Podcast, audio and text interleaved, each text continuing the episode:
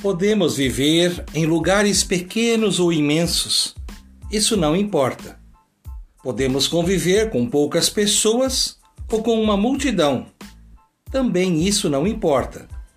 O que realmente importa é sabermos enxergar o outro e respeitar sua presença, suas ideias e sua participação nesse projeto infinito de vida.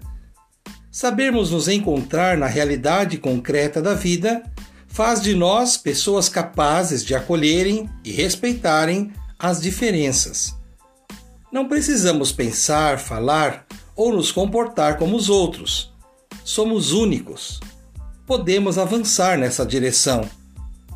Tudo que o mundo precisa é de um pouco mais de tolerância e de paz. Mas que paz é essa? Uma paz inquieta, que não nos permite ficarmos parados. Uma paz desconcertante, que nos coloca no lugar do outro. Uma paz restauradora, que invade os lugares mais sombrios para nos devolver alegria e serenidade.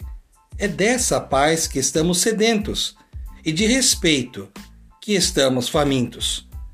Cultivando a cultura de paz, um grande abraço.